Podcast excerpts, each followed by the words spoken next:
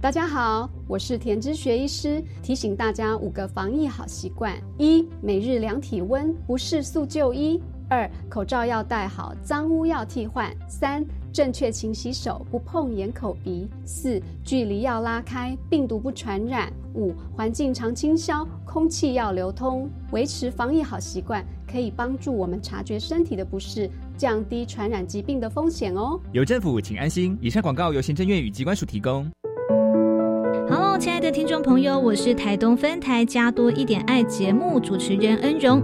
二零二一年有开心，有难过，有挑战，也有期待。但让我们带着感恩与勇敢的心，一起进入二零二二新的一年。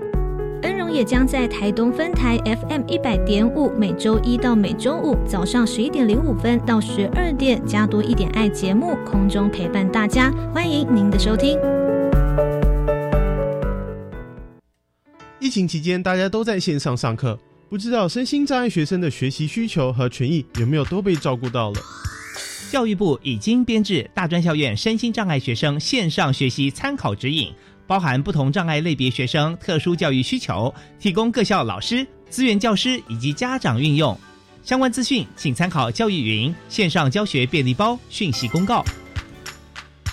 以上广告由教育部提供。大家好，我们是 The Wanted 寻人启事。您现在收听的是国立教育广播电台。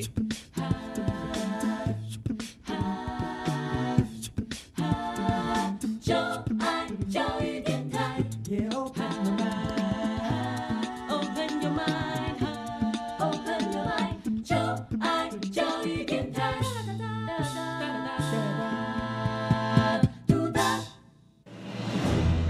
说在科技帝国里有三颗重要的宝石，只要你能找出这些不同的宝石，就能成为帝国的盟主。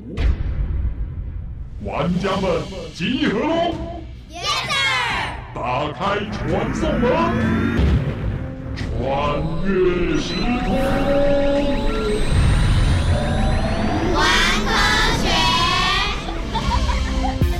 所有喜爱冒险、追根究底、勇于发现问题的玩家们来到科学游戏空间，一起玩科学。我是燕柔姐姐，欢迎我们的一级玩家宇宽。大家好，我是穿越时空玩科学的一级玩家宇宽。燕柔姐姐，你看我的手机荧幕，哎，你的手机荧幕裂了，怎么会这样？我忘记我把我的手机放口袋了。打篮球的时候，手机就掉出来了。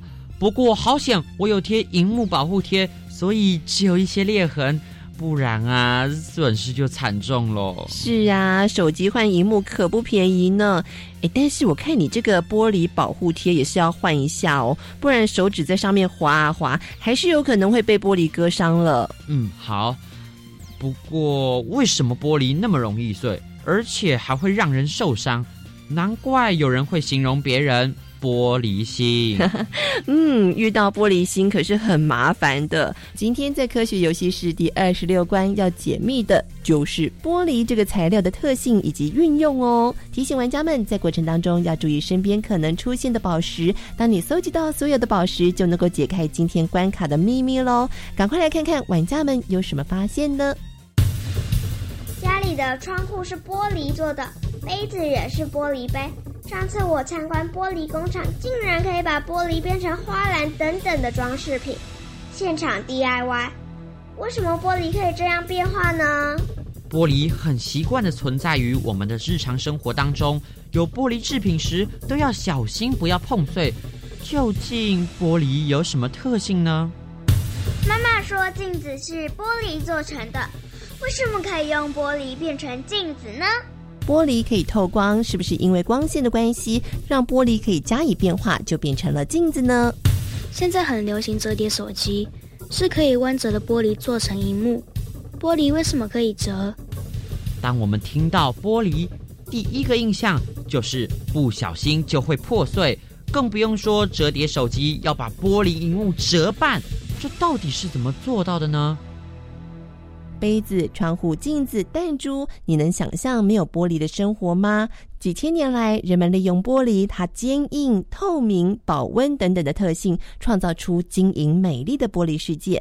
玻璃到底是如何被发现、制造，最后运用在我们的生活当中呢？玩家们准备好要搜集今天三颗宝石了吗？现在就跟着一级玩家宇宽进入虚拟实境秀，寻找我们今天的宝石喽！虚拟实境。仙杜瑞拉的秘密。塞恩斯山顶上有个塞恩斯小学，塞恩斯的同学们对于塞恩斯有着无比的好奇。塞恩斯校长总是带着孩子们在生活中认识塞恩斯，所以塞恩斯小学到处都有塞恩斯。塞恩斯小学就是坐落在塞恩斯山顶上的快乐小学。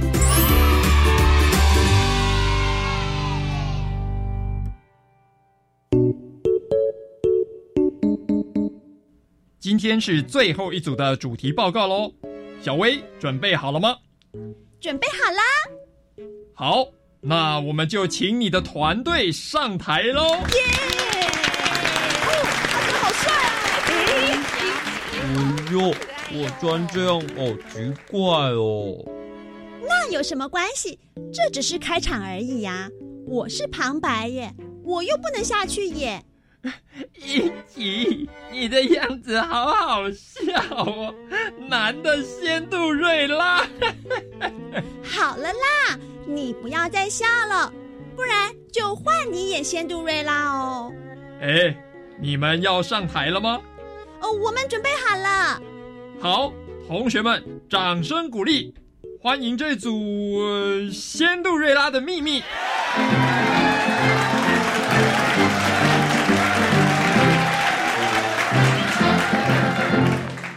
第一幕，在金碧辉煌的皇宫里，仙杜瑞拉和王子正开心的跳舞。当十二点的钟声响起，仙杜瑞拉才想起来。糟糕，已经这么晚了，我要赶紧回去了。哎哎，仙杜瑞拉，你不要走啊！不行，我来不及了。哦哦，我的玻璃鞋，呃，不行，我要赶紧回去。仙杜瑞拉，你的玻璃鞋掉了。哎，这是玻璃鞋吗？为什么这只玻璃鞋摔不破呢？难道仙杜瑞拉有秘密？我的主题报告就是要寻找仙杜瑞拉的秘密。为什么她的玻璃鞋不会破呢？首先，我们先要来看看玻璃的制作。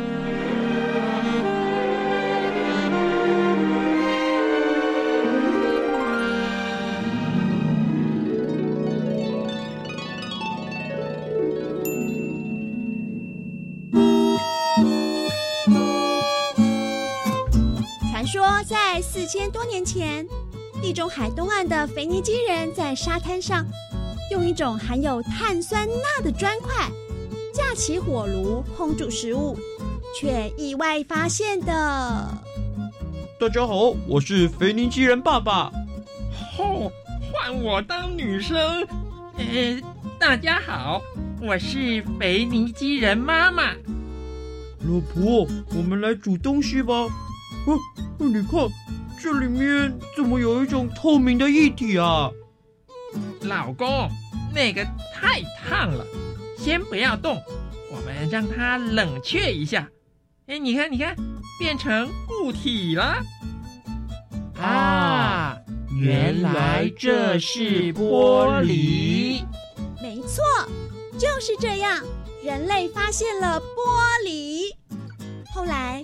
人们将沙土、碳酸钠放入高温的炉灶中，制成像是麦芽糖一样粘稠又通红的透明玻璃膏，再用粘土当模型加工制造成玻璃容器。但是最早的玻璃容器制作不容易，价钱又昂贵，只有王公贵族才能拥有它。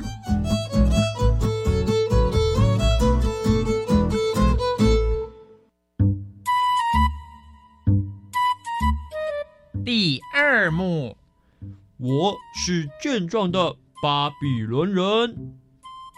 为什么你要带这么长的一个吸管呢？难道要喝珍珠奶茶吗？西元前两百年哪里有珍珠奶茶啦？这个叫做吹管，不叫做吸管。我要用这个吹管吹出很多很多的玻璃泡泡。西元前两百年，巴比伦人用铁质吹管沾取高温玻璃膏，就像吹泡泡一样，瞬间吹出一个个的玻璃泡泡，再切割成透明晶莹的容器，不但缩短了制造时间和成本，还能制成表面又薄又透的大型容器。一直到现在，还是制作玻璃容器的重要方法哦。我是聪明的现代人。哇，现代人，你为什么可以这么快速的生产出这些瓶瓶罐罐呢？因为啊，我们现在都是用机械自动生产，不仅速度快、品质好，而且价格便宜，才能让玻璃制品变得更普遍。你看看，这些玻璃表面光滑。厚度均匀，这就是机械的玻璃才能有的品质。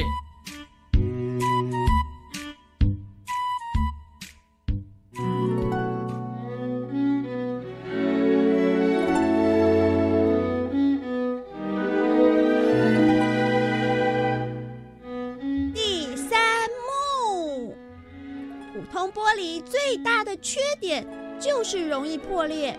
而且还会形成尖锐的碎片，四处飞散，可能会造成危险。现代的玻璃经过不断的改良，已经制作出更坚固的强化玻璃、夹层玻璃等等各种安全玻璃了。仙杜瑞拉，快出来，来告诉大家你的秘密吧！哎呦，你讲就好了啦，我不要再穿仙杜瑞拉的衣服了。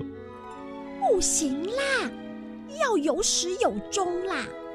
对呀，而且这件道具礼服我们做很久哎。仙杜瑞拉，仙杜瑞拉，仙杜瑞拉。哦，好了好了。仙杜瑞拉，请你告诉我们你的秘密吧。你的玻璃鞋为什么不会破呢？因为我有安全强化玻璃啊。哦。原来这就是灰姑娘神仙教母的魔法。那我们现代的魔法就是科学喽。塞恩斯小学期末报告，谢谢大家。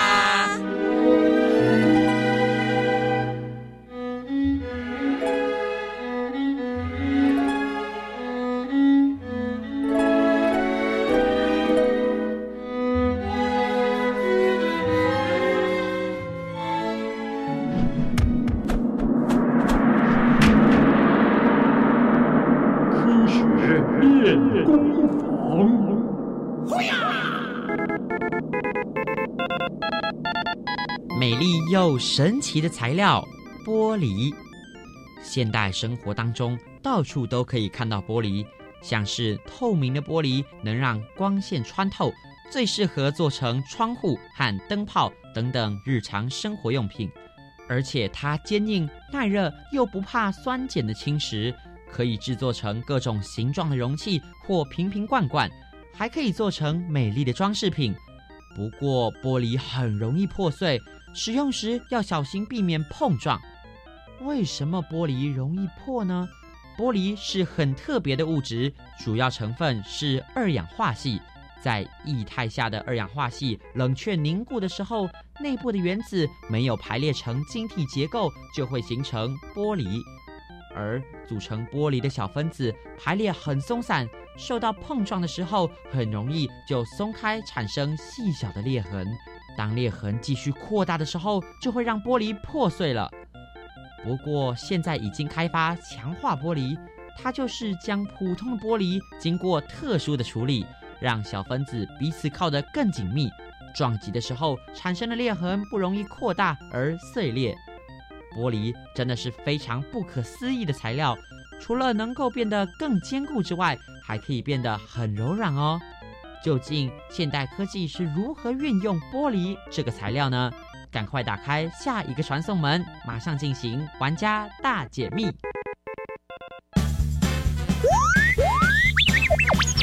玩家大解密。科学会不会有请关主来解密？欢迎我们今天的关主牛贝贝，牛贝贝好，各位大朋友小朋友大家好，我是牛贝贝。是今天玩家们提的题目哦，跟我们日常生活当中很常看到的，尤其我眼睛一打开，我就会看到我的手机上面是玻璃的一个界面。玻璃是什么样的东西呀？怎么在我们的日常生活当中这么经常看到呢？玻璃就是玻璃喽，它就是呃原来是透明的，但是加了颜色之后会变成不透明的。可是它破碎之后，它会变成白色的啊。最主要就是因为当它变成一小块一小块的时候，因为光线的折射，呃，因为很多层的折射，所以它就变成是好像白色的。最主要的成分就是，呃，大地里面的一种特别的成分叫做二氧化锡。玻璃还有一个很特别的特质，就是它在高温之下，它会变软绵绵的，好像面团一样。就是玻璃最重要的价值，为什么呢？所以我们可以透过高温把它变成我们想要的形状。哦，你看到玻璃杯，或者一个柱子，或者一个人物，或者你喜欢的，你不管你喜欢什么，都可以用玻璃做。这个就是我们日常看到的玻璃哦。是，所以因为玻璃的不同的特性，它也会可以变成不同的材料去加到很多的成品当中，然后变成一个很好用的使用的日常生活的用品。像是镜子就是一个玻璃所做的，对不对？那为什么玻璃可以在这些特性之下做成镜子呢？在还没有发现发明玻璃之前，人类没有镜子可以用。所以你要知道你的脸上有没有呃有没有脏东西啦，或者你这里有没有弄对啦？要用什么东西来看呢？用铜镜，就是古时候的镜子。但是铜镜有个缺点，各位一定没有用过铜镜哦。你用铜镜，你就会发现你的脸都歪歪的，会因为铜镜它起伏，所以你的脸都不正。那镜子呢？它就是用玻璃，然后在它的背后贴上一个不透明的亮晶晶的东西。那那个东西当然，科学家试过很多东西呀，一直试一直试啊，最后决定贴上一个东西，那个东西叫做水银，水银的银白色反光，所以你就会看到玻璃里的自己，所以这个就是镜子的道理，就是反射，就是光线被这个东西挡住了，它把光线反射回来，对。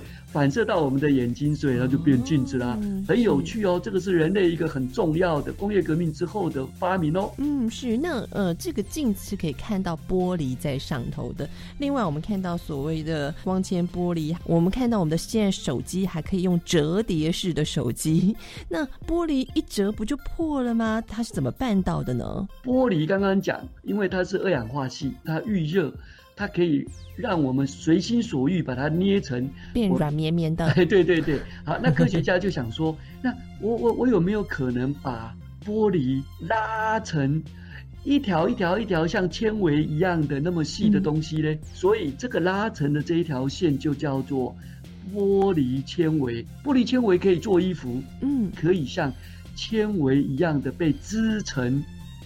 有特殊功能的纺织品，刚刚讲到这里，所以他们就把这一个玻璃的纤维可以通电或者通光，啊，光速在玻璃里面走，因为它的阻力或者它的障碍最少。哦，本来玻璃就是百分之百透光的嘛。好，所以你在想哦，一条用玻璃拉成的纤维，光在里面跑，它从头跑到尾巴，完全透明的玻璃是不会有障碍的。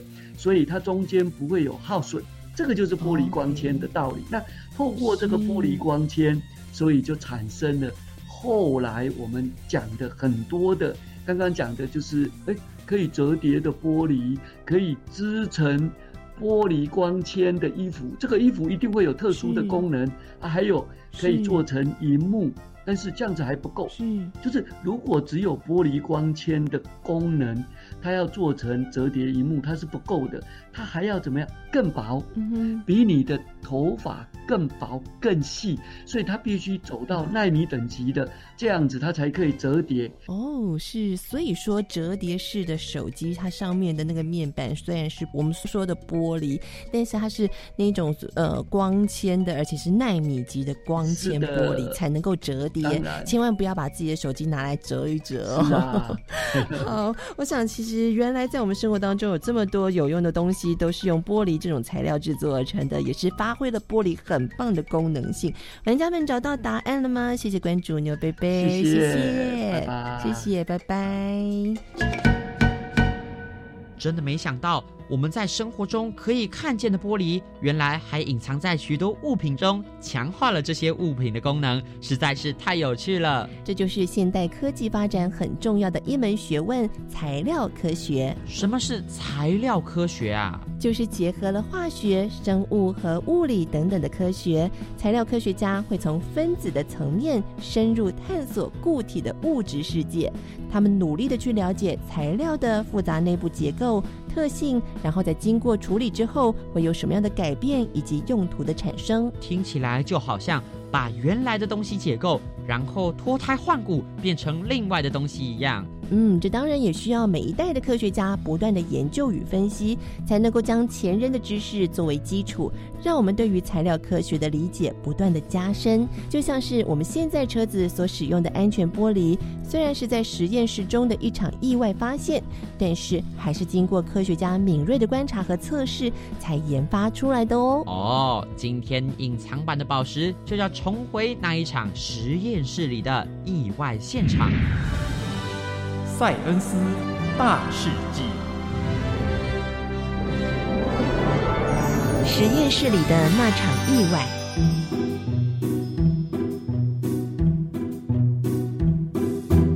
玻璃是非常容易碎的物品，需要处处小心，不能碰撞。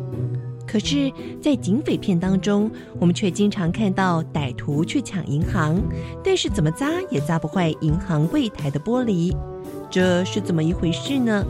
原来柜台上的玻璃可非等闲之辈呢，它们叫做安全玻璃。顾名思义，安全玻璃就是很安全的意思。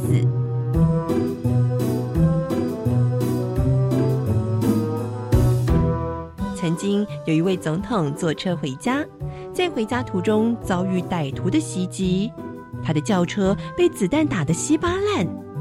但是车子的玻璃车窗却一点都没碎，因此保住了总统的性命。而为什么容易破碎的玻璃会有如此的魔力呢？难道它有防护罩吗？这都要归功于发明它的第一人——法国化学家贝奈蒂特斯。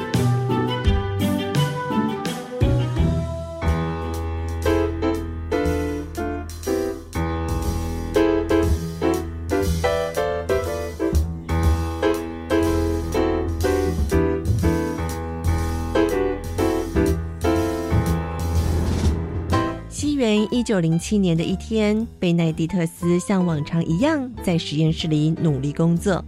他将好几种的溶液混合在一起，想看一看最终的反应结果。哎呀，这个实验实在是太复杂了！看看我用了这么多的烧杯、玻璃管，地方不够啊！这些玻璃容器，先放在旁边实验台上，暂时备用。突然，烧瓶中喷出了明亮的火花，并且产生了小型的爆炸。哎呀，哦哦，我的天哪，全都打碎了！哎，伤脑筋呢。因为这个突如其来的小爆炸，让贝奈蒂特斯吓了一跳，惊叫一声之后，右手不自主的往旁边一扫，顿时各种玻璃容器便滚落下来，破碎了一地。实验台上一片狼藉。哦，我的天哪！这些破碎的容器里面还有好多的化学物品呢！哎，我的实验全部都要重来了，真是头痛啊！哎，糟糕糟糕，要赶紧把这些破碎的玻璃整理整理呀！哦，我先拿个手套。这些化学溶剂会腐蚀地板和实验台，我动作可要快一点。哎，有个玻璃瓶。竟然没破哎！大多数的玻璃试管和烧杯都碎掉了，贝奈蒂特斯把它们通通送进了垃圾桶。不过有一个玻璃瓶没有破掉，贝奈蒂特斯随手的放到一边。哦，终于清理完地板上这些溶剂和玻璃碎片了。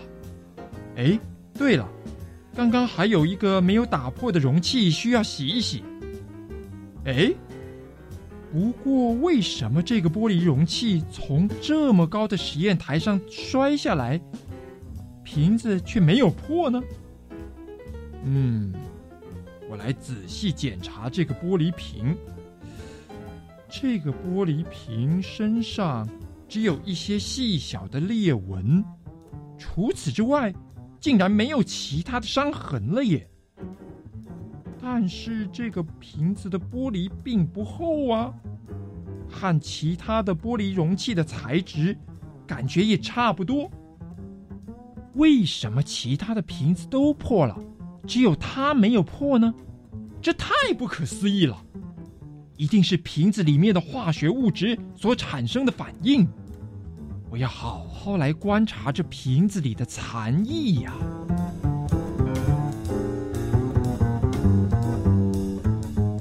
原来这个玻璃瓶里装的是消化纤维溶液，贝奈迪特斯就在另外一个玻璃瓶中装上消化纤维溶液，而过了一会儿再把溶液倒出来。哎，仔细看看，这个瓶子的内壁上产生了一层透明的薄膜。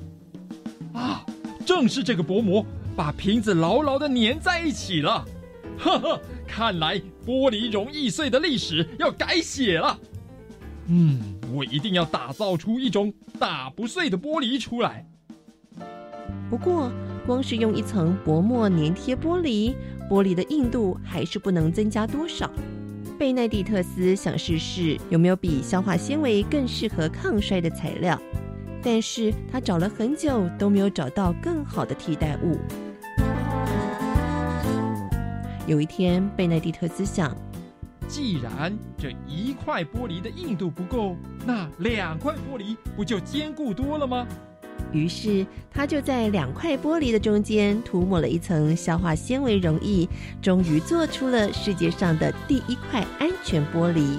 如今，安全玻璃发挥了巨大的功用，它不仅能够抵抗人力的摔打。还能够抵御地震等等自然灾害所带来的巨大伤害，而这一切都要多亏了贝奈蒂特斯在实验室的那一场意外呢。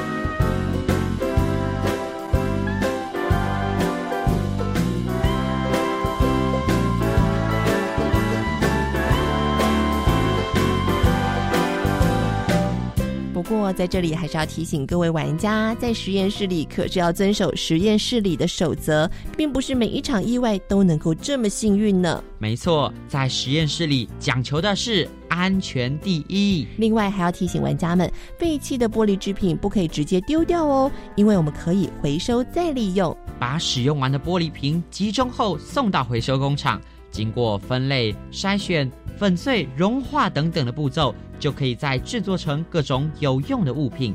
让原本丢弃的废弃玻璃重新回到我们的生活中继续使用。嗯，要做好废弃玻璃的回收，珍惜我们的地球资源。